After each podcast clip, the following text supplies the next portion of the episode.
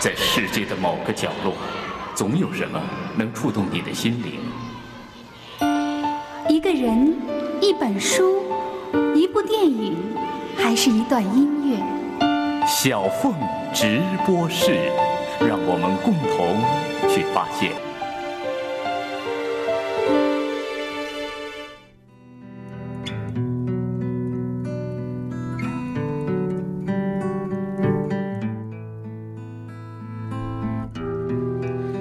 十五年前，我跟他开玩笑，如果有一天我不做这个节目了，你来做我最后一个嘉宾吧。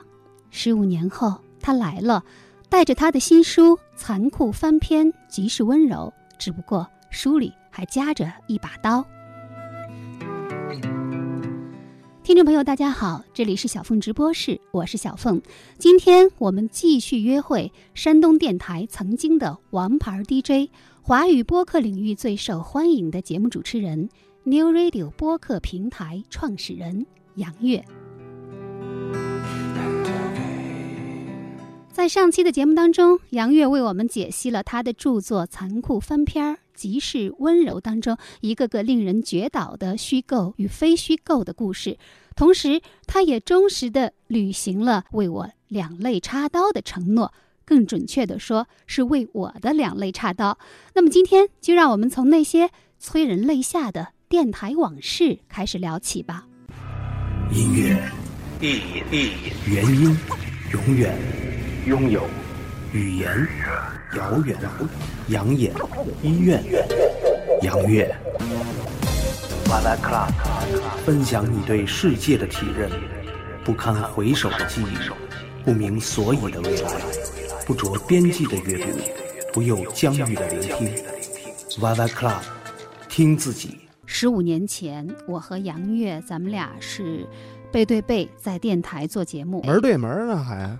有一段时间，有一段时间，咱们在武警楼上，那是办公室，然后直播间呢啊，对，背对背，就是经济频道的直播间和文艺频道的直播间，然后我们两个刚好又是同一个时段的节目，而且我们经常在节目当中互相吹捧啊。但我天天上，你一周就一回，我一周就一回，然后就有听众给杨月打电话说，呃，杨月，我昨天晚上没听你的节目，你就特生气说。除非你是去听小凤的节目了，否则我不会原谅你。对，就类似于这种开玩笑啊。对，那会儿我们俩时间重合，但是而且呢，我们的听众实际上有相当比例是重合的啊，因为都是一些。有理想，有知识，有抱负，有有点小想法，就是九十年代的文艺小清新们，呃，会喜欢我们的节目，所以我才会想出那么虐心的借口啊！你想听杨越做我的节目吗？那就等最后一期吧。所以你是想听呢，还是想听呢，还是想听呢？刚才发了一个微博，就已经有一堆人在哭了。从我刚刚十五年前小凤直播是一九九九年开播，嗯，那个时候就有人要求我来做的节目嘉宾，但是我真的是一个很资深的拖延症患者，所以呢，我就拖。然后后来找了一个借口，对，来敷衍、打发你的这些热情的，以及其实以及是我的。热情的粉丝们，对，直到今天实在是拖不下去了，所以我就 决定按照杨越同志的教导，把脑袋挂在屁股后面。胜利属于没心没肺的人。你还真是记了我的一堆语录。没错，这是金句呀！这句话我觉得绝对可以列为名人名言。这个话可以作为一些人的座右铭。真的是自己的痛苦经历之后总结出来了，因为你知道，我其实是一个特别要面子的人，加上我又内心。总体来说是自卑的，所以想的太多。金牛座又过于缜密，什么事儿就预设了一万个困难，然后先在脑子里面把这一万个困难的，呃，或者是矛盾冲突全部解决掉，再去真正的实施。但最后发现，像这样做人是成功不了的。人家那些真正成功的没有这样子，先做了再说。没错，就不想那么多，很多的恐惧啊、焦虑啊，都是我们的头脑制造出来的。你记得今年春节的时候，你问我，哎，我觉得月月你现在状态可比去年、前年好太多了。你是怎么做到的？我就跟你说了两个字儿：不想。对，我一直记得这两个字，嗯，就是摒弃掉所有的杂念。对，不想，不想，不想其实就是活在当下的，觉得那些心灵鸡汤不如就是这两个字，不想。不想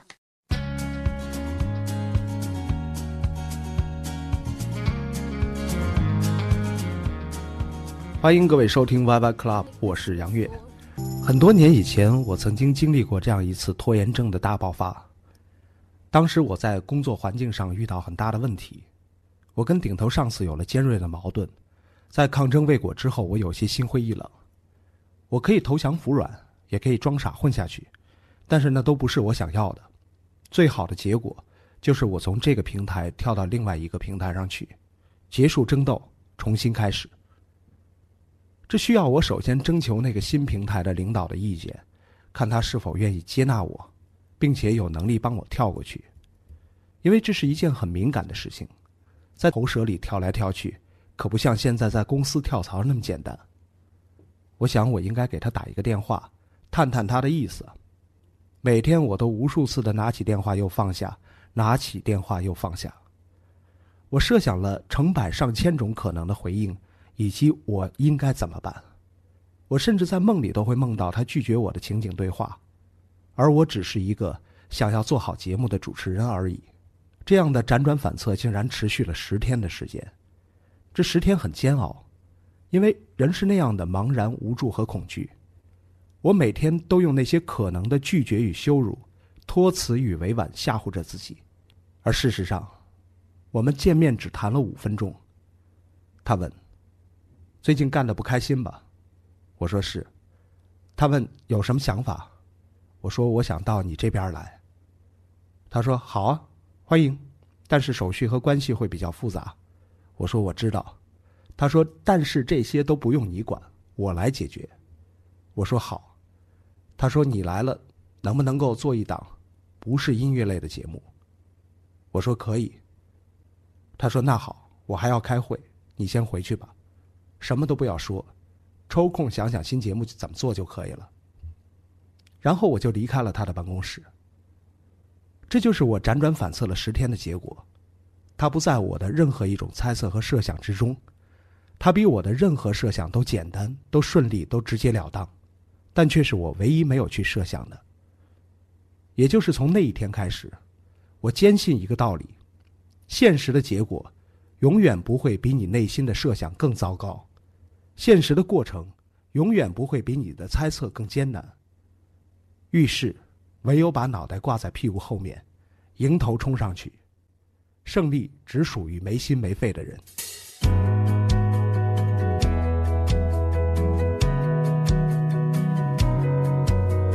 有一个时间点，我觉得必须把时光调到那个点，那就是二零零四年的九月十号，呃，山东电台的王牌 DJ 杨越驾着他的吉普车义无反顾的离开济南，开往北京。后来你给我写了一封信，对，这是我唯一一次为那个东西、那件事儿、那个离开去写一个公开的东西，就是写给你的一封信。对。我后来在节目里读了那封信，其实好多听众到现在还记得呢。还记得嗯。然后你在那封信里，你说你是一路哭着进北京的。然后我印象很深的一句话，似乎是说你那么爱广播，可是它就像肥皂泡一样的破碎了。嗯，广播应该是你很深的一个情节吧？其实这我怎么会现在又来干广播了呀？呃，那会儿有几个原因吧。第一，还是对于未知的未来的向往，就不愿意一成不变。我实际上在二十一岁进电台，三十岁离开，将近十年的时间。在我二十八岁的时候，我就开始思考，我三十岁应该离开电台去做点别的事儿。甚至我在二十一岁进电台的时候，我就想过，我就在电台干十年，你想不到了。然后在那一年，我差不多想，我应该投身我非常熟悉的唱片行业，也有这样的一个机会啊。我说那我就去吧。那你干嘛哭呀？这是你这么主动的一个选择。呃，还是会特别不舍，不舍得这个工作。那天我在台里面，在一零一点一上最后一期节目，我在那个之前很多年，就像我那个思维游戏一样，我就可能提前七八年我就曾经设想过，哎，有一天我在电台做最后一期节目，我会说什么？我会哭吗？我应该放什么歌？然后那天的节目基本上就是按我很多年前的设想去做的，我也肯定是哭了，在直播间就哭了，呃，而且我放了我。多年以前就已经想好的，我应该在电台里面放的最后一首歌是什么？是李宗盛的那首《远行》，特别代表一个要离开的 DJ 的心境，因为他也是要离开自己最热爱的音乐事业，然后远走美国了。里边的歌词是最对应这个心境的。我在直播间就大哭，呃，我我当然会很舍不得呀，对吧？我我热爱这个事业，可是我觉得，当然也有很多的不如意，不那么圆满，不那么美好的事情，呃，也在伤害着我。所以，再加上我对于未知的未来的向往，那我要去义无反顾的做这个决定。可是，那那不是一件那么开心的事儿。再一个就是我舍不得父母。和我熟悉的这个城市，呃，我三十岁了，把我的父母留在家里了，唯一的孩子。实际上，那个哭不是哭着进北京的，而是哭着离开济南的。开到北京的时候就已经累了，泪都干了。是我记得特别清楚，从哪儿开始哭的？那个场景我记得太清楚了。我从咱们台门口上高架，对吧？开过了北园。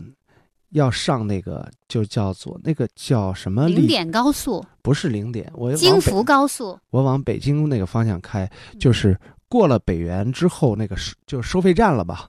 北外环高架桥啊，对，就是那个跟咱咱们台门口这叫什么高架来着？这叫顺河高架。对，顺河高架的那个立交桥啊，上北外环的那个交接的地方是一个特别大的盘桥。盘过来，我就上了外环，就朝着黄河大桥就要开了。我在那个盘桥上，一个绕一个很大的圈嘛，然后要开下去，在那个桥上，我就一声就哭出来了。我今天如果咱们走到那个地方，我能告诉你我在哪一个点上开始哭的第一嗓子。对，我都记得。呃，那盘的不是桥，那盘的是你的眼泪。黄河就是后来就是决口了，滔滔的泪水啊！呃，就一直在哭，觉得不舍、不甘，还有委屈，啊，就是我走的也并不开心，所以这些情感全部都交织在一起。其实我觉得这种不甘心，也预示着未来的一天，你又重新的杀回了。广播的这个领域啊，对，只不过是开拓了一个新的疆土。我不知道你是否还记得，二零一一年的十一月二十三号，你在微博上发布了 YY Club 的第一期节目，几号来着？十十一月二十三号。十一月二十三。对我那时候刚刚给秋风老师做完节目，嗯，有一天晚上就看到了你发布的 YY Club，嗯，第一期在 Podcast 上啊，然后呢，标题。就叫退休 DJ 杨月的私人播客那期节目，就是还没什么主题呢那会儿。对。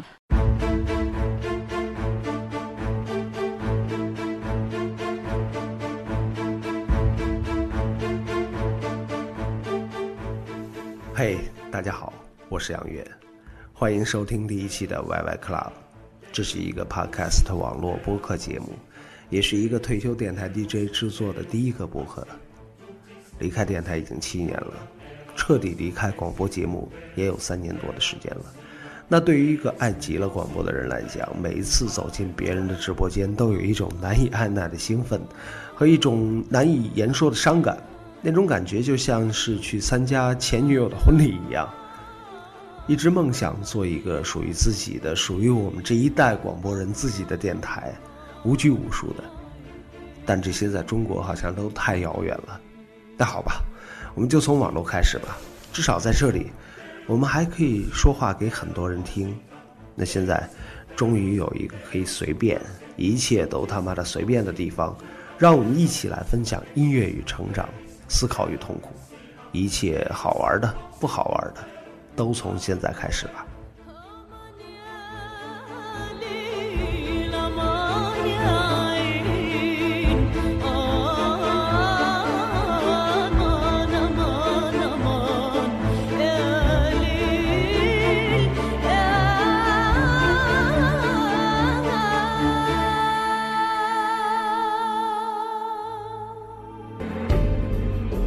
但那期节目真的把我给听哭了，哭的我眼睫毛都飞了，然后眼线也找不着了，就那种。我昨天又在又又找到了这个帖子啊，然后在二百八十六个评论里找到了我的那一个，要不要我给你读一下？哦，好啊。听你的声音，仿佛一夜回到十年前，我们在相邻的两个直播间背靠背做节目，只是隔着一堵墙。从他离开电台快七年了，他每一天想的都是怎么才能再回来做广播。嗯，而大约也有快七年的时间了，其实每一天我想的都是怎么才能不再做广播。你弃城，我守城，守着这座逆光之城，只有你的回来让我泪洗。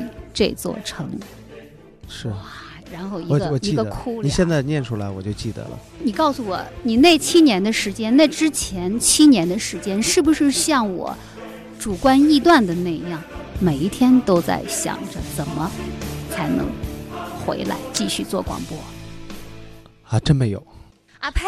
给你作为一个主持人，你应该知道主持人这时候想要点什么内容，对吧我？要给你的比这个要 就比你想的这个要更真实，或者是更激越啊。是这样，就是像你对你的听众有一个多年的承诺，就是你的最后一期嘉宾是我。我是个玩笑好吗？我我在这个多年以前也跟我的听众一直有一个承诺，就是他们希望我做到老。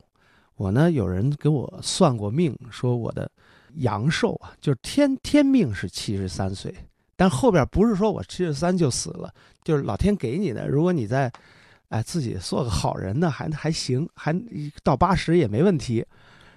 那我说，因为人家给我算我能活到七十三，那我做节目就做到七十二。后来这个东西被，呃呃，就是演化了好多版本。有人说你答应过我们要做到八十岁的，我从来没说过，我很清楚为什么是七十二这个数字。但是我三十岁就离开了，我心里边有这根弦儿，就是说我会想有一天我会回来做广播的。但是我是一个很现实的行动派，你知道，在北京那样城市，那七年我们不可能去为了梦想在每天想着一个梦想，所以实际上我每天想的是怎么赚钱，完成原始积累，然后去做我想做的事儿，甚至我为此做一个很大的规划。那段时间我因为有孩子啊，我想说去那个移民，移民到国外。那在这个过程中，我就接触到了。很多也移了民的我的朋友，那么他们呢，有很多是很知名的 DJ，呃，他们可能还在国内都在上着节目，但是他们都办了身份。有一天我就跟他们一起吃饭，我说：“哎，我们这些人 老了都会去国外养老，不管是在温哥华还是在洛杉矶。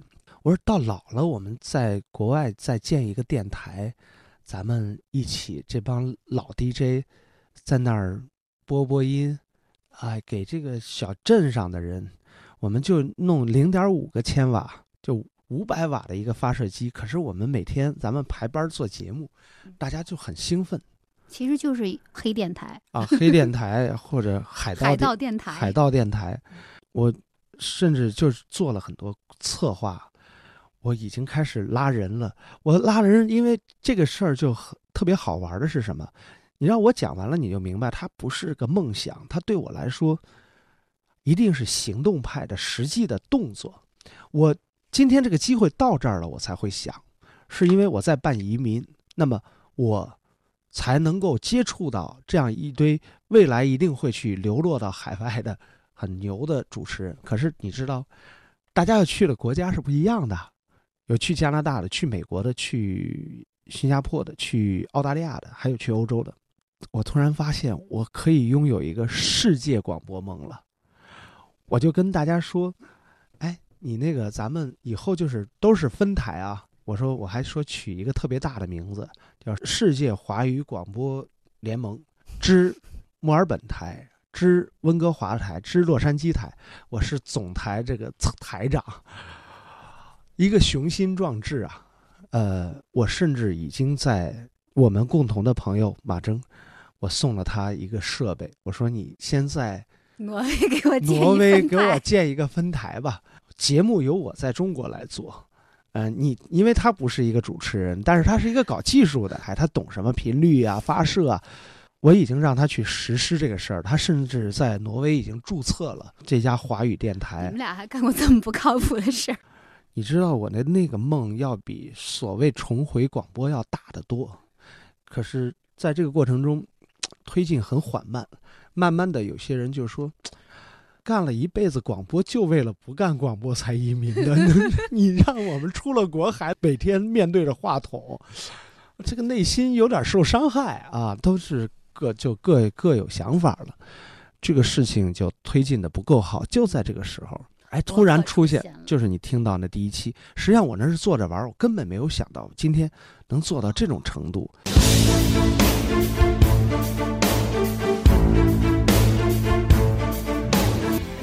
有一次跟一个老广播朋友在微博上聊起广播人的情怀，他说好像离开广播的人都会一直爱着广播，但离开电视的人就没有这种怀恋。我说广播呢，是一个人在战斗，所有的成败荣辱都是一个人的，所有的艰辛挣扎也都是一个人的，但电视是集体工作，很多人一起完成一个节目，不管那个节目有多好，你都没法说那个节目是你自己的，所以怀恋也就无从谈起。所以我们做广播的人都太自我了，自我到不那么容易，也不那么愿意与周遭的世界去相处。当你的声音被越多的人听到，你就向自己的内心深处多退后一步。Clouds, those impossible clouds. 我做了几期之后有那么大下载量，我突然发现我根本不需要在全世界建电台了，我已经建了一个全世界的电台了。没错，因为这个播客是苹果自行开发的广播的软件啊对，它的覆盖就是全世界。我的节目在过去的两两年的时间里面，一百六十八个国家的人在听，全亚洲只有两个国家没有人听，是这两个国家没有互联网。估计是北朝鲜和阿富汗吧？有没有打电话给马征，赶紧的把那个租的呃没有那个最后赶紧停掉，没有真的 别花那冤枉钱。就是最后他只是推进了一步，没有再到第二步了。因为我就马上发现了，互联网的世界已经不需要什么搞发射机，这些都已经没价值了。像我们节目，因为我后台数据平台非常强大，我可以看到我每一期节目有百分之七的听众是在美国的，所以那就是你在任何地方都可以做，都没问题。没错，然后我就拉着我们现在 New Radio 的这些伙伴们，都是老哥们儿，拉他们都开始做，然后每个人都突然发现，做了二十多年广播，突然那种成就感是这二十多年都没有体验过的。因为说实话，我们的节目单期最高的下载量是七十万次一期节目啊，全中国没有任何一个正在播出的广播节目，哪怕是中国排第一的北京交通台的《一路畅通》，每天他下午晚高峰这个时段，也不可能有七十万人在听。就是你的那个广播的梦想，恰好就迎上了一个移动收听的时代，对一个移动互联网时代，移动互联网时代。所以后来我们就有了，我说建一个品牌，建我们自己的平台，就有了 New Radio。真的就是那句话，一切都是最好的安排。嗯，有一些结果，可能就是你预设也预设不出来。我是杨越，我是匡南，我是陈丹，我是金克，我是董鹏，我是李青。你耳边的私人电台，你耳边的私人电台，你耳边的私人电台，就在 New Radio。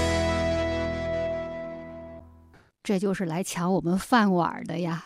这就是我们的对手，最强大的对手。我首先我不认为是我们是那么单纯的此消彼长。移动互联网时代让很多不听广播的人听广播了，这才是最重要的。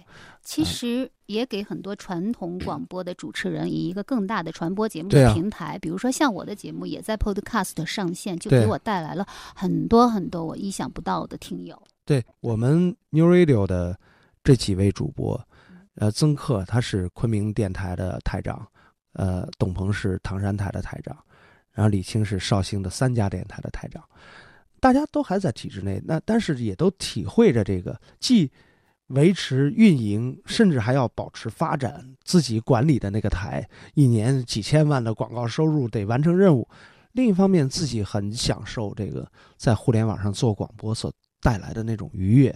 他们都不在自己台做节目了，但是他他们每周很认真的那个在 New Radio 上做节目。那我在 New Radio 上必须承认，我听到的最多的节目还是 YY Club 嗯杨乐的节目啊，因为这档节目你现在也成了华语播客领域最受欢迎的主持人。昨天就发生了一个在我看来简直就是灵异事件啊！哦，太灵异了。对对对，有一个人昨天给我举报，呃，他说他在荔枝 FM 那个平台上发现一个节目，然后不但片头跟我的一模一样，更惊悚的是，他说你去看看吧，他那个节目我怎么觉得跟你的节目是一样的呢？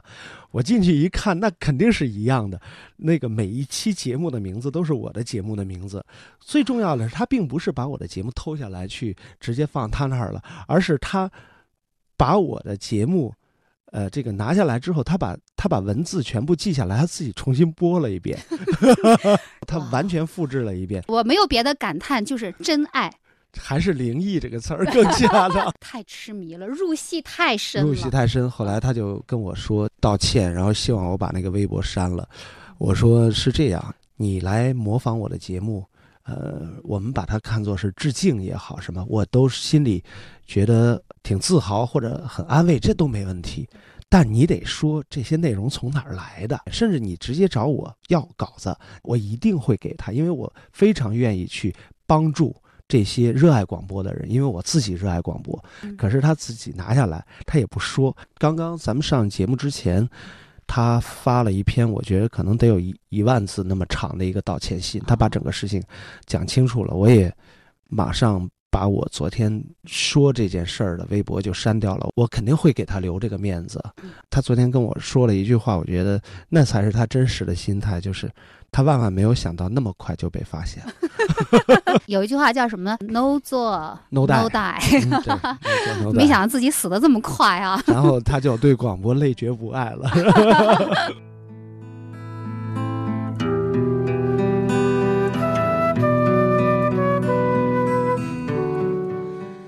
No 做 No die，不作会死的疯狂粉丝删除了自己的盗版 YY Club，从此对广播累觉不爱。而杨越同学也删除了自己的微博，以示人间不拆。然而，接下来他为我们带来的这本书，却是将这个复杂而艰难的世界彻底拆开来，给你好看。您正在收听的是小凤直播室，稍后我们继续约会 New Radio 播客平台创始人杨越。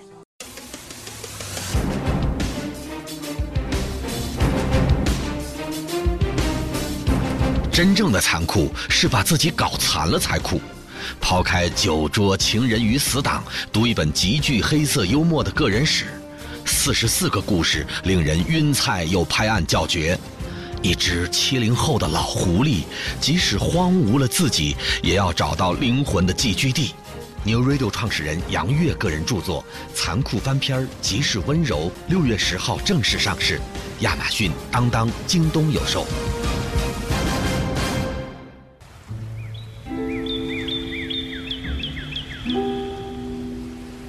印度尼西亚苏拉威西省托梅阿岛，打开杨越的著作《残酷翻篇儿即是温柔》，首先读到的是一个极具毁灭色彩的故事。这是发生在一个荒岛上的情爱与离别，而故事当中唯一重要的道具，竟然是一部词典。潮退了，我的疆土变大了一些。月光洒在潮湿的细沙上，四处是嵌入其间的暗影。那都是船上散落的东西，但就是没有一个喘气儿的。我被一个硬邦邦的东西绊了一脚，一本已经湿透的英法词典。这一定是那个法国妞带上船的，她的英文不好，我们又不会说法语。你知道，原本我觉得这并不重要，在船上，我们的嘴又不是用来说话的。我小心的把那本湿透的词典抠出来，拿到被我的尿滋养过的树下，从中间把它打开。让书页对着月光。我要好好的伺候它，这就是我在托梅阿岛上唯一的邻居了。好，我们现在呢，呃，采访进入第二环节，然后我特别无情的扇了我的话筒两巴掌，因为每次要用它之前都要先和它搏斗五分钟啊！而且刚刚杨月同学鉴定了一下，说我们录音间的这支话筒。价值也就是五六百块钱，五六百块钱。但是这是世界上最经典的这个动圈话筒，我我也一直在用，非常好。以前卖很贵，现在便宜了。但是它为什么老是跑呢？是话筒架不好，跟话筒没关系。所以杨月说有一个解决方案，就是再换一个稍微重一点的、好一点的话筒，这个问题就解决了。没错，力学上就能够达到一种平衡。对它，它有点轻。OK，呃，那我节目有一个呃类似于游戏的环节，就是每一个来做客的嘉宾都要随身带一本书、一部电影和一张唱片。这是小凤直播室节目的老三篇。呃，听众朋友也特别想知道，哎，杨月会给他们带来呃怎样的礼物呢？我们首先来说一本书好吗？嗯，我带来的这本书，因为。太多十几年都期盼着上你的节目，其实我早想好了。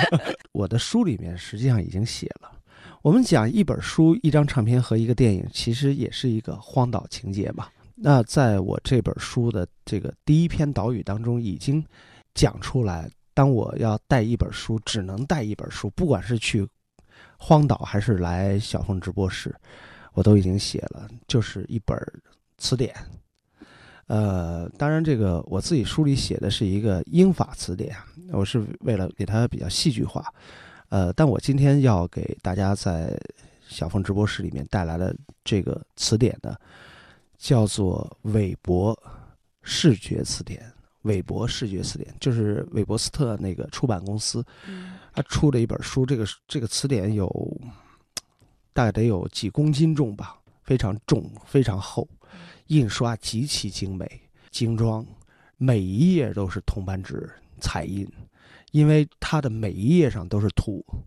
这本词典呢，是小凤直播室之前的一位嘉宾推荐给我的。之前所有十五年来所有做客小凤直播室的嘉宾当中，只有一个人敢带词典，而且带的是一本大英百科全书。嗯，那个人就是。经济学家薛兆丰 （Steven 薛）对这本书也是薛兆丰推荐给我的。当初他只是写条微博，我就跟他交流这个这个书。他说：“你一定要看。”他说：“我是每隔几年就买一本新的，因为他会把这本书翻烂。他是放在那个桌子上。我现在也是这样的习惯。我已经买了两本了，第一版和第二版我都有。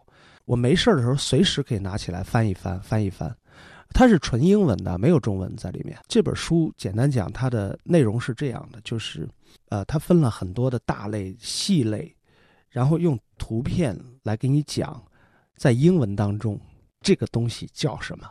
呃，它跟我们常规的词典是按照什么字母排序呢？完全不一样。比如说，其中我们打开一随便打开一页，一辆自行车，我们都知道自行车可以叫 bike 或者是 bicycle。可是你知道自行车上那个车闸的闸皮叫什么吗？这个都给你每一个细节全部给你指出来，就标出来。在英文里边，这闸皮叫什么？铃铛叫什么？铃铛铃不光是铃，辐条叫什么？铃铛当然可以。我跟你讲，他讲的可不是铃铛叫什么，铃铛大家还是都知道叫什么。铃铛的那个把儿叫什么？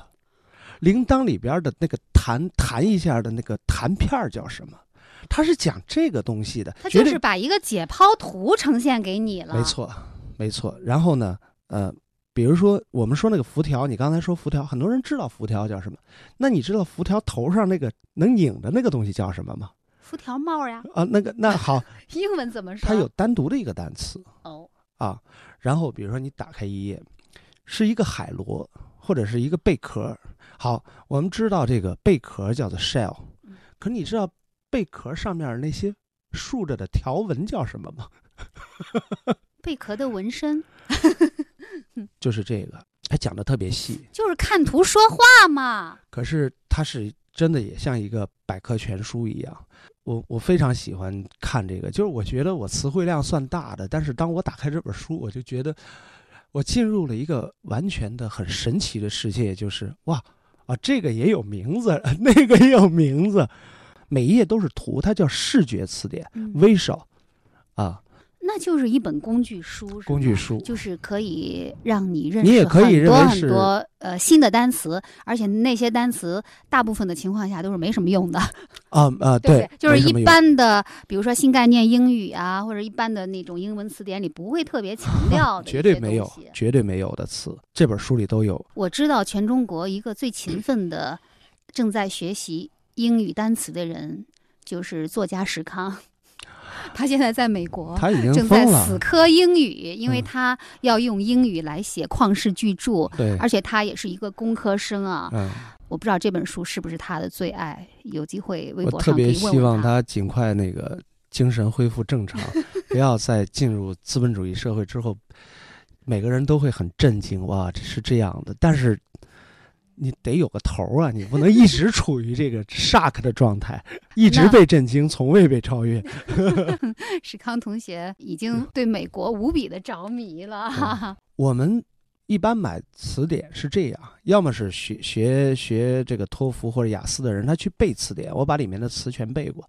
更多的用处是，当我知道一个词不知道它什么意思的时候，我去查词典，哎，告诉我这个词什么意思。这个书是完全反过来的，它把你带入到一个绝对的未知的世界，你根本不知道你下一页会打开什么。你下一页打开之后，哎，你看哦，一只话筒，话筒我们知道啊叫 microphone，那顶上这个帽叫什么？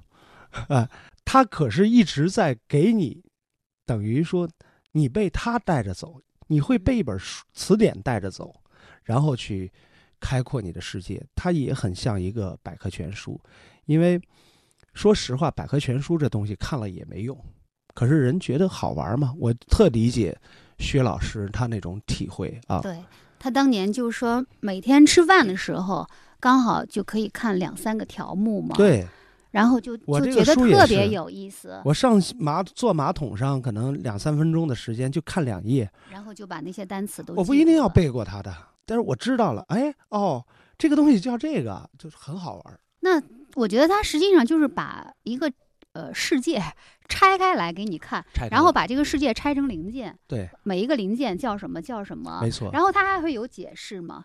不一定比如说这个麦克风的网，它会嗯告诉你是用来阻止一些噪音，或者是来收集声音什么之类的。那没有，那没有，没有，因为已经嗯，它它不是给你解释这个，它只是告诉你这东西叫什么。啊，只是告诉你但是有有个别的，就是它每一页上它会有，因为这一页就一辆自行车，可能就显示了有上百个单词，啊，它全是划线，就是一辆自行车闸那个地方一条线出来写一个单词，然后车把、弹簧，就每一个地方都都已经拆拆开了吧？嗯那它底下可能些放射状的线对放射状的线，嗯那么在底下它可能有几个重点的比较偏门的词，就是你他给你指了，你都不一定明白是什么。我们说自行车还好了，因为自行车我们都熟悉，但是他会讲一些很复杂的东西，比如说一个手表手表也还好，就是比如说他讲一个飞艇，就是热气球，这是我们不了解的东西，我们只只知道这是热气球。那么他会讲这热气球里边的底下那个框，框里边压重的袋子，那他会可能会解释一下这个压重的这个袋子是干什么用的，但是他不用去给你讲什么叫热气球。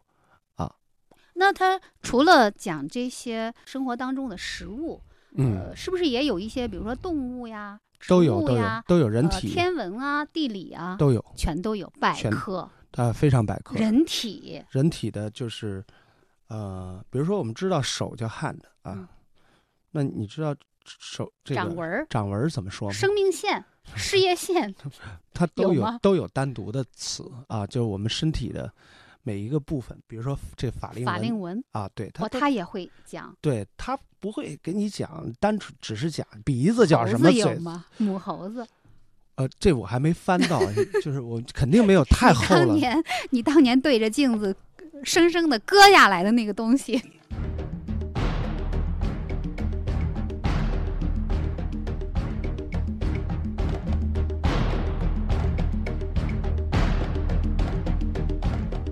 十五六岁那会儿，班里的男生女生都开始长青春痘，好家伙，那一脸一脸的，我没长，我的青春二十多年之后才来呢，所以我没长青春痘。每天看着他们脸上的脓包，我的心里总在想：中国需要那么多李默然吗？可是有一天，不幸降临在幸灾乐祸的少年头上，我的鼻头冒出个东西，比绿豆还大，上面还密布着小刺。娘啊，这不是粉刺啊，这是猴子。这玩意儿怎么长在我光滑的小脸的正中间了？满脸疙瘩的人们开始注意到我鼻子上这个东西，他们都用一种默哀的眼神看着我。见货有一两个好心人会悄悄来告诉我，我这个一看就是母猴子，母猴子还会生小猴子，如果不及时干掉母猴子，它就会在我的脸上生一窝小猴子，而小猴子里的小母猴子还会继续生，生生不息。我不骗你，我听到这个消息真的做噩梦了。要成长为屌丝当中的战斗机，是不能只靠小聪明的，还要有义无反顾的勇气和杀身成仁的血性。我在书桌上摆了我妈的镜子，又从我爸的剃须刀上拆下了那个吉列刀片儿，用火柴烧了烧，想学着电影里的样子给刀片消消毒。我们家没有白药，那个时候也没有创可贴，我就用一面镜子、一个刀片和一把卫生纸，在自己脸上的三角区做了一个无麻醉的手术。我不是不后怕的。但手术很成功，母猴子被我彻底干死了，伤口割得很齐整。一周之后，伤口愈合，我的鼻子就像什么都没长过一样。那天，屌丝少年开心的笑了。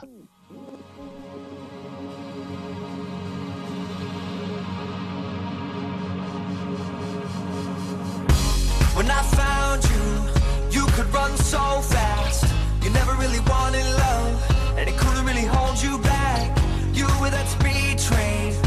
were still on the run.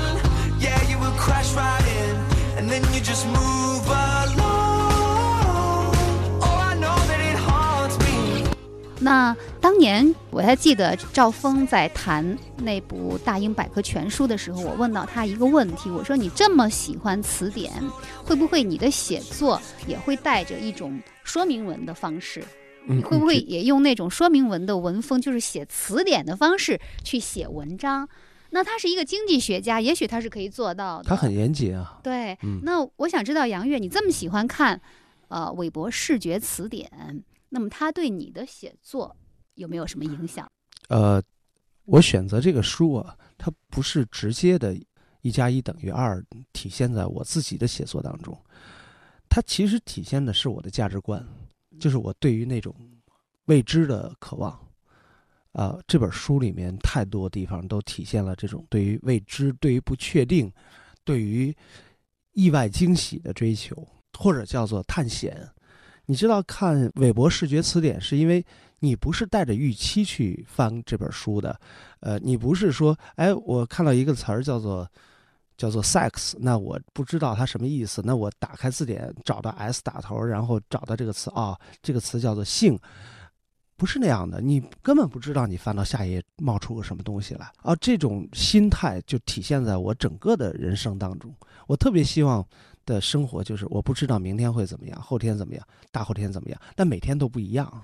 阿甘他妈说，生活就是一盒巧克力，你不知道下一颗会吃到什么口味。没错，杨月娃娃他爸说，对 杨娃娃他爸爸说，生活就像一本韦伯词典，对，你不知道翻开了下一页会有什么？会有什么，会是哪个单词。对，这就是我喜欢这本书的原因。原来这本书是大概三年以前薛老师推荐给我的，我今年初的时候刚买了他的这个，他第二版了，而且我曾经买了前后买了三本儿，就第一版我买了三本，是我有两个好朋友的孩子，都是去美国读高中，还有一个读初中，在他们临行前，这两个孩子我都送给他们一本儿韦伯视觉词典，让他们在美国生活的时候，不是只能说 How are you? I'm fine。你得知道，你走出来，你收拾你们家那个草坪，你那个那个挖割草机割草机怎么说？你不能只知道 burger 怎么说。我希望那本书能帮到他们的生活。呃，对他们来说是那样，对我来说，我为什么带这本书来，就是因为这本书是永远读不完的。你在任何时候都可以打开看，你没有办法。连薛薛老师这样，他能把这这么精美的一本书翻烂了，再去买一本新的再看，看不完，看不完，才会这样，嗯，一本一本的买，就是你永远这本书可以一一辈子读下去它会就是不停的修订，是吗？啊！不或光是那个，每个版和每个版可能提供的词汇是不一样的。呃，它只是补充补充了一些新的，倒不叫修订，就是可能在第一版是十年前出的，那时候没有 iPhone，没有 iPad，那可以现在就里边有 iPhone 的解解构图，对吧？呃，这这个新时代就会有很多新的东西出来，他就把它扩充进去。呃，但是我想，不管是我还是薛老师，一直在看，不是因为它增加了新的东西，是因为这本书本身你就永远都看不完。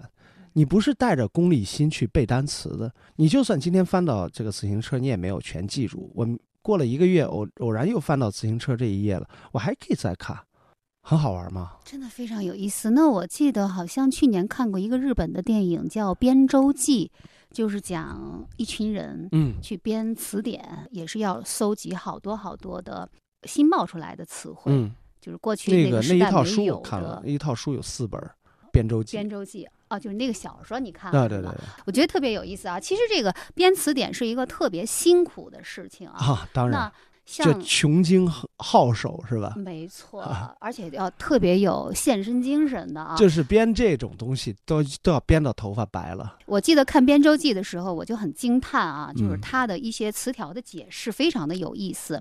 比如说，什么是左，嗯，什么是右？我从小就是一个左右不分的人。然后我看到那个电影里，就是那个主人公给这个左和右给出解释的时候，我真的感动的都要热泪盈眶了。嗯你知道他怎么来定义左和右吗？嗯十这个数字零的位置是右，啊十阿拉伯数字十嗯。一的位置是左，脑子里出现一个十。那你知道我从小是怎么分左右的，一直到今天，就是我心脏的位置就是左。心脏我也能在什么？跳一下这这边嘛？心脏在这儿，那就心脏这边就是左。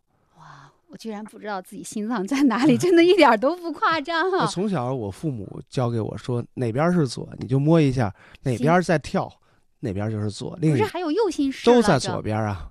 哦这个是不是要剪掉？否则这白痴 主持人呢？你需要一本韦伯视觉词典，找到人体的结构，找到 heart 这个部分。心脏它是单独讲的，我记得里边什么心血管，包括你说左心室、右心室都有。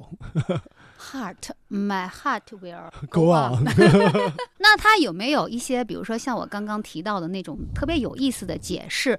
薛兆丰当年做小凤直播室的时候，他提到了一个词，就是说服。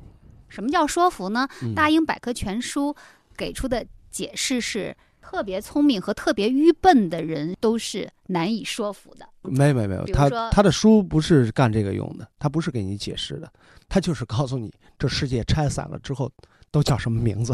怎么命名？这让我想起《百年孤独》里面好像有一个情节，就是那个人健忘嘛，然后嗯就写上这是桌子，对他，他有一杯些子他有一些解释，但并不是去呃给你呃就强调他他的解释是很有趣的，就像你说的，魔鬼呃词典式的那种啊解释。他他不是，他就很严谨的。这个词画一条线，指的是这个自行车的扎皮，那他就解释一下，这个东西是自行车用来刹车的摩擦的那个东西。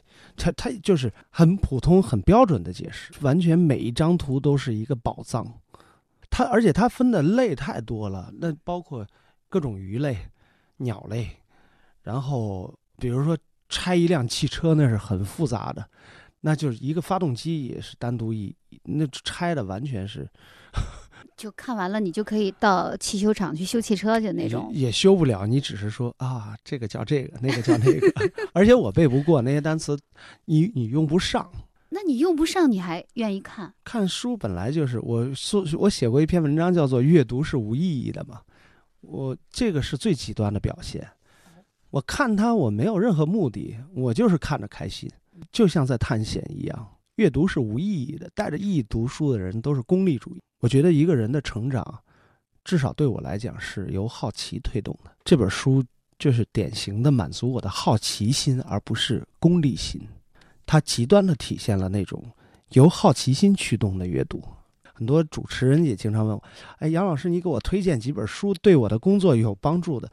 我说：“不用推荐书，你一年能读五十本书，读什么都对你有好处。”可以看得出来，杨越是非常的热爱词典。在你的小说处女作，也就是残酷翻篇儿《即是温柔》开篇的那个岛屿当中，词典就是一个非常重要的道具，是我的邻居啊，唯一重要的道具。对，但是那个是一个法语的词典啊，嗯，然后法英词典，除了喜欢看这个韦伯视觉词典之外，比如说什么大英百科全书啊，或者是其他的那些词典，是不是也都爱看？也都爱看。我是新华字典呢？新华字典不好玩儿，我以前翻烂过那个现代汉语词典，就家家都有的那个厚的，啊，现汉包括什么成语词典啊，我都就是是翻烂了那种翻。嗯，因为我上大学是学俄语的，本身就是我学语言的，我对需要用到这个工具。我对词典是有特殊感情的。那会儿啊，我想要考考托福，你看我是一个俄语系的学生，但我要考托福，然后我呢就去上了一个托福班。我们那个老师很厉害，他多他自己托福考满分的，他教过很多，就像今天新东方的那些名师一样，教过好多这个满分的学生出来。他说：“我觉得第一节课他就讲，对我来说，托福考试没有什么技巧，就是比词汇量。你你有五千词汇量，你就考那么多分；你有一万词汇量，你就考那么多。如果你有两两万甚至三万的词汇量，你就能奔着满分去了。呃，你根本不需要学语法或者所有这些东西，你的词汇量到了就到了。那么什么是词汇量？就是背字典。我就记住这句话了。”我就回去背了一整本儿英语字典。这话听得我捶胸顿足。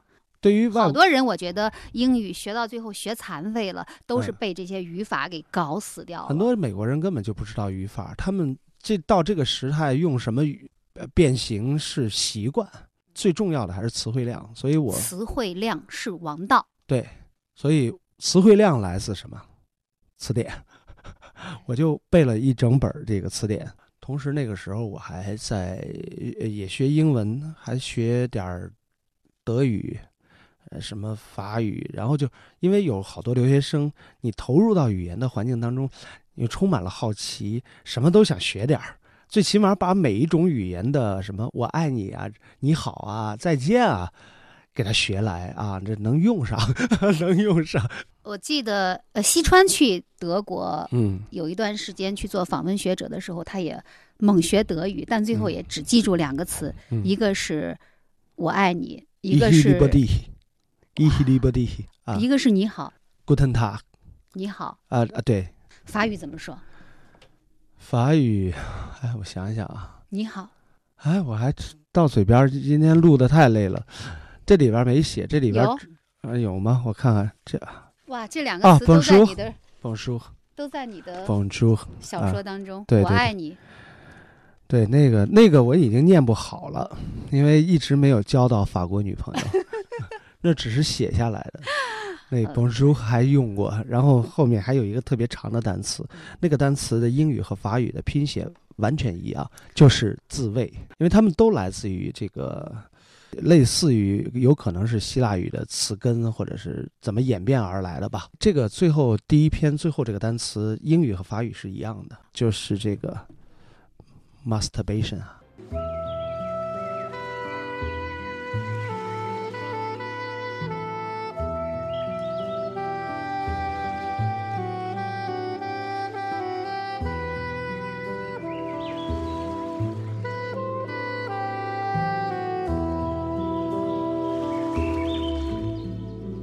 我小心的把那本湿透的词典抠出来，拿到被我的尿滋养过的树下，从中间把它打开，让书页对着月光。我要好好的伺候它，这就是我在托梅阿岛上唯一的邻居了。我应该很正式的跟他打个招呼。我捧起书，大声的说了一句：“Bonjour。”不要笑。我当然不是只会这一句法语，我还会说 “merci”，还会说 a v i v o 当然，我也还会说 “je t'aime”。我对着词典，把这几句说了好几遍，感觉岛上有了一点邻里之间的生气。嘿，你也跟我说点什么吧。我捧着它，在打开了褶皱的书页上。看到的第一个单词是 masturbation。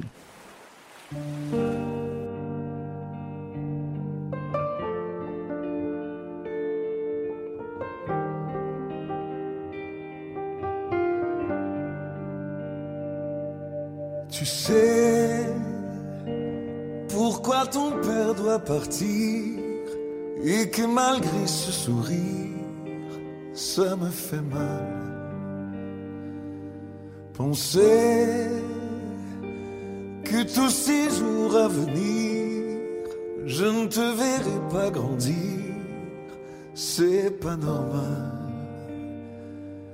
Pourtant, mon amour pour toi est plus fort que tout ce que je peux chanter là-bas, là-bas.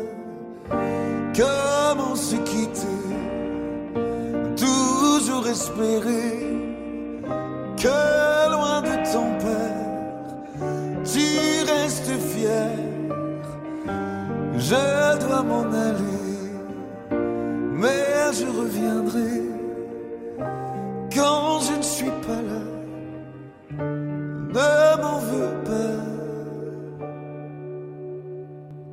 这就是杨越的著作《残酷翻篇儿即是温柔》当中那个唯一被虚构的发生在荒岛上的故事。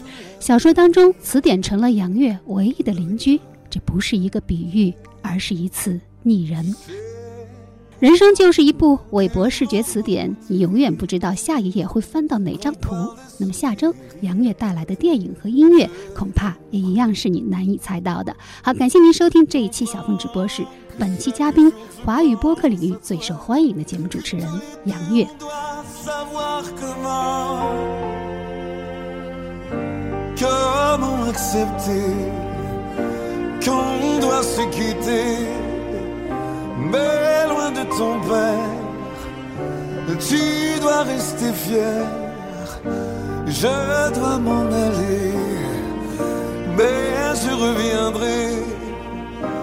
Quand je ne suis pas là. Tu sais pourquoi, pourquoi courir toujours après la vie quand on sait si bien se nourrir d'amour? Plus fort que tout, je t'aimerai toujours. Tu sais, tu sais, quand je retrouve ton sourire, l'histoire ne fait que s'écrire sans s'effacer. Tu sais, tu garderas ce souvenir, mais un jour tu vas partir Je sais que tu sais.